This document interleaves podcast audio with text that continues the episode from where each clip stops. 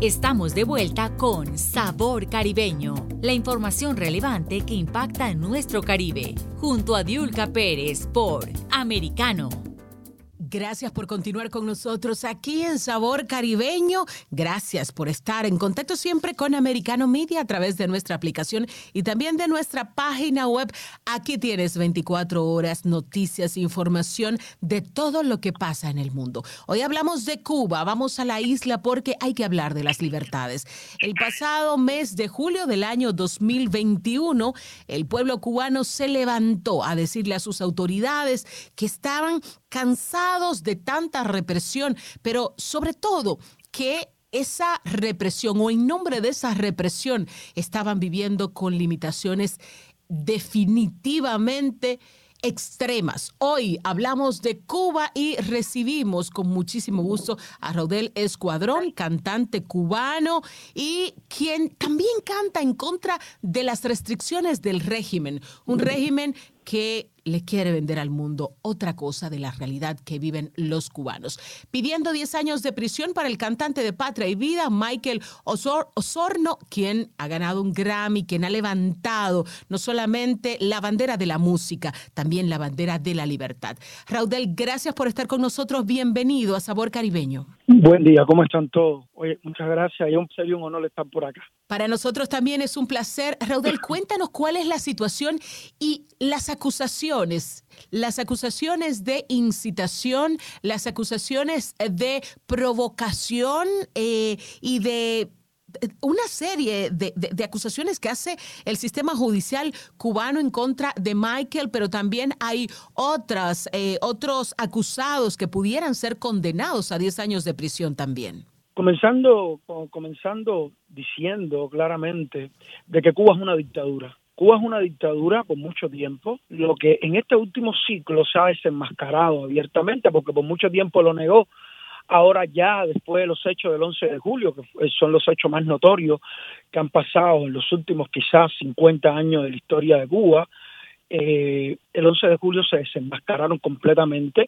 y se mostraron como, como lo que son, una dictadura, una tiranía brutal y criminal.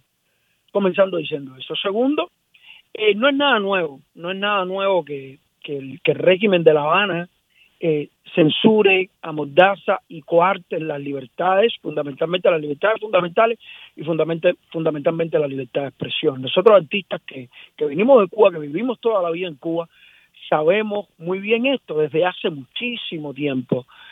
Y, y lo que viene a suceder con, con el arte en Cuba y fundamentalmente con estos con estos artistas contestatarios de estos últimos ciclos, después del 11 de julio, el sistema judicial cubano no tiene, no tiene ninguna prueba, ninguna acusación de facto para condenar a tantos años de privación de libertad, no solo a Michael, ni a Luis Manuel Otero, eh, que vienen directo, que son artistas eh, reconocidos y que vienen del arte, sino ninguno otro de los presos políticos que Cuba tiene, que están rondando todavía cerca de los 1.900 y pico, mil presos políticos, entre ellos menores de edad, que el régimen de La Habana eh, está pidiéndole, y ya no pidiéndole, sino han, sido muchos condenados a elevadísimas condenas, sencillamente por manifestarse, sencillamente.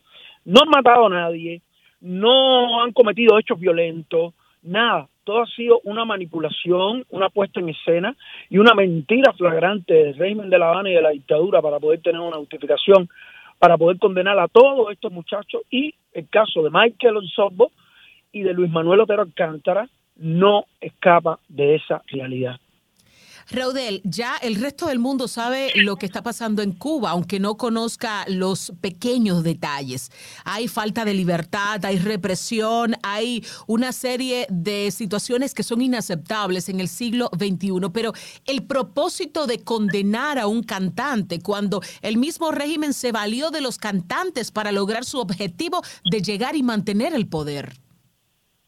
Sí, pero bueno, el hecho es que este cantante está cantando algo absolutamente opuesto a lo que le vende al mundo la dictadura cubana.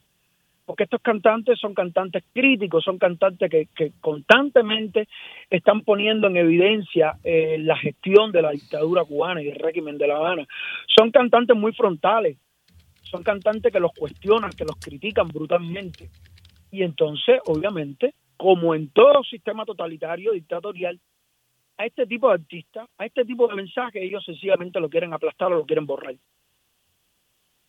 Raudel, cuando eh, se, dieron la, se dieron la presidencia a Miguel Díaz Canel, o que lo pusieron ahí, no se sabe si con poder de decisión o sin poder de decisión, pero se suponía que la isla se enrumbaba a algo distinto, se enrumbaba a una apertura que iba a permitir que la población cubana viera que el régimen variaba su posición de represión. ¿No ha habido tal cambio con Díaz Canel? ¿Qué ha pasado? Que eso se quedó en, simple, en simple titulares.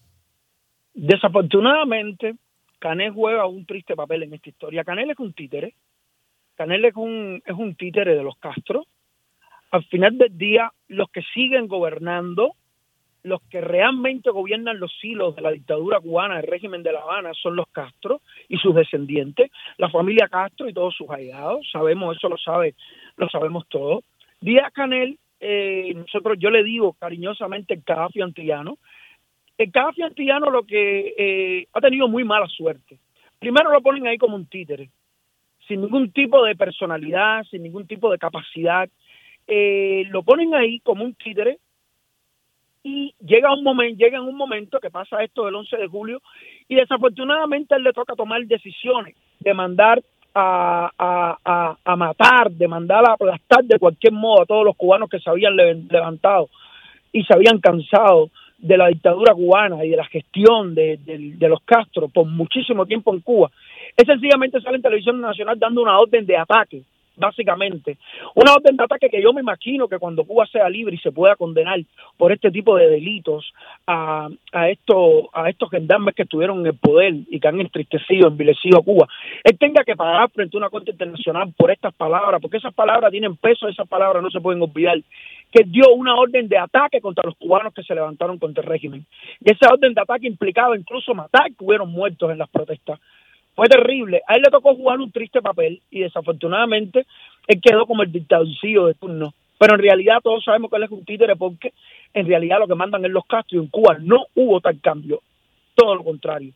Se ha acrecentado la miseria, se, ha, se han acrecentado eh, las prohibiciones de las libertades fundamentales, de la libertad de expresión, la miseria por el que el pueblo cubano está pasando hoy en todos los sentidos, educación, salud, que eran unos baluartes que ellos dependían como algo verdaderamente grandioso en Cuba, están en unos niveles increíblemente bajos, bajo, bajo, bajo, caótico, el sistema de salud colapsó, el sistema educacional es verdaderamente un caos total, ni hablar del turismo, ni hablar de la economía, ni hablar de la sociedad, todo es un caos en Cuba. Raudel, eh, con tu permiso, quiero unir a esta conversación al periodista cubano, crítico de arte y experimentado comunicador Camilo Venegas. Gracias Camilo por sumarte a esta conversación. Queremos saber tu opinión acerca de estos procesos judiciales que se llevan a cabo en Cuba y que pudieran eh, terminar con la condena de 10 años, no solamente para el cantante Michael Osorbo, sino también para otros acusados de eh, incitar a las protestas, incitar al levantamiento en contra del régimen cubano. Hola, buenos días a todos. Un, abrazo. Eh, mira, yo creo que, estos procesos judiciales o esta caricatura de procesos judiciales es definitivamente el fin de la institucionalidad, de la poca institucionalidad que quedaba en Cuba.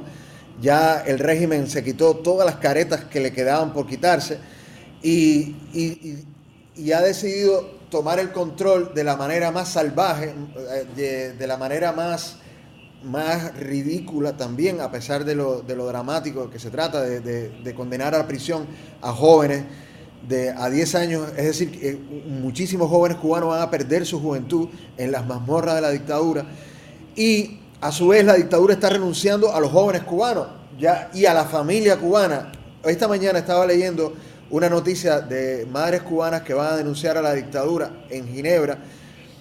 Eh, y eso me recordó unas huemias viejas que coleccionaba mi abuelo, donde se veían madres cubanas marchando por Santiago de Cuba protestando contra la dictadura de Fulgencio Batista. Pues estamos en el mismo punto. Cuba ha regresado a 1958, al año final de una dictadura. No quiere decir que este sea el año final de la dictadura, pero estamos en ese momento de una de del final de una dictadura que hace las cosas más desesperadas, más, más cruentas, más horribles. y en ese punto está Cuba, convirtiéndose a su vez en un paria internacional como la Unión Soviética, como Rusia, que está tratando de ser de una manera salvaje la Unión Soviética de nuevo, como Venezuela, como Nicaragua, son parias internacionales que ya no les da vergüenza nada, han perdido toda vergüenza y son capaces de cometer cualquier crimen por tal de mantener el control sobre los cubanos se ha llevado generaciones de personas que no conocen otra forma de vivir, no conocen otra forma política, ni conocen la democracia, ni conocen las libertades. Sí, mira, son 60 años y, pueden, y puede que, que ocurran muchos más, porque cada vez que, que, la dictadura se ha visto en problemas, abre la, olla, la válvula de la olla de presión y ahora mismo por las selvas de Centroamérica están escapando miles de jóvenes eh, decenas de miles de cubanos han, huido de Cuba, de los jóvenes que deberían construir el futuro de Cuba, y ahí se están quedando unos viejos barrigones con el poder, con algunos negocios casi feudales. Raudel, más de 60 años es mucho tiempo para un sistema eh, represivo como el que existe en Cuba. ¿Cuánto más ustedes piensan que pudiera resistir la juventud cubana? Eso es, eso, eso eso es muy difícil de vaticinar porque eh, Cuba hoy se encuentra en una inercia, Cuba hoy se encuentra en una incertidumbre total.